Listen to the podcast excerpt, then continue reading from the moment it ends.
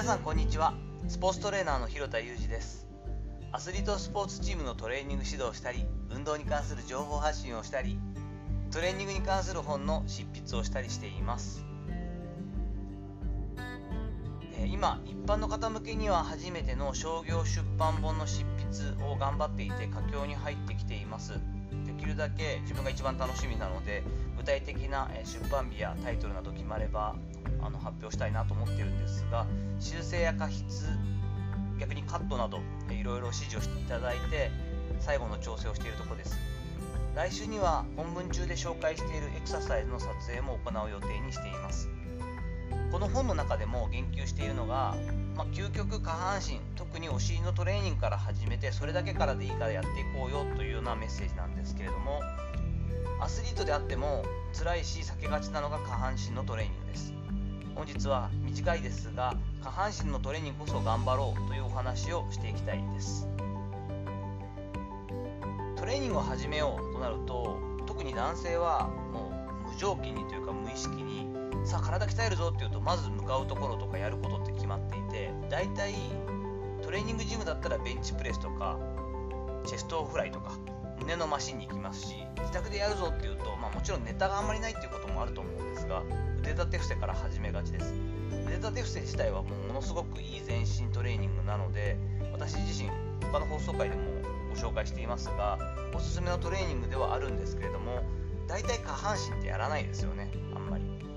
で、まあ、スクワットとかいや分かるトレーニングが少ないっていうのもあると思うんですけれども先ほども言いましたがアスリートであっても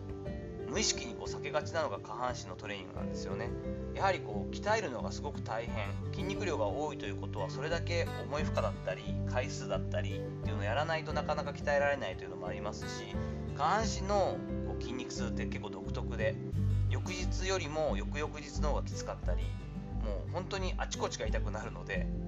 これ自体はこうトレーニングをどれだけこう長い期間やっていたり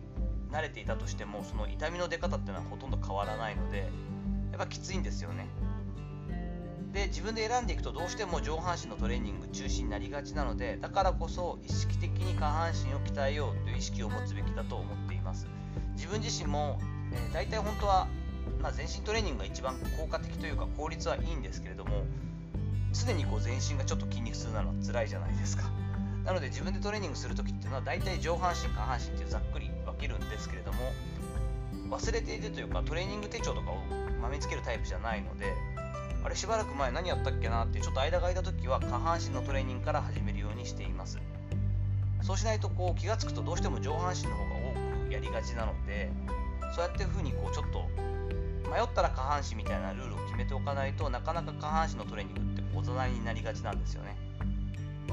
で改めてこう日本語として素晴らしいなというか面白い表現だけどピンとくるなと思ったものが、まあ、トレーニング指導者っぽいのかもしれないですが満足という言葉です。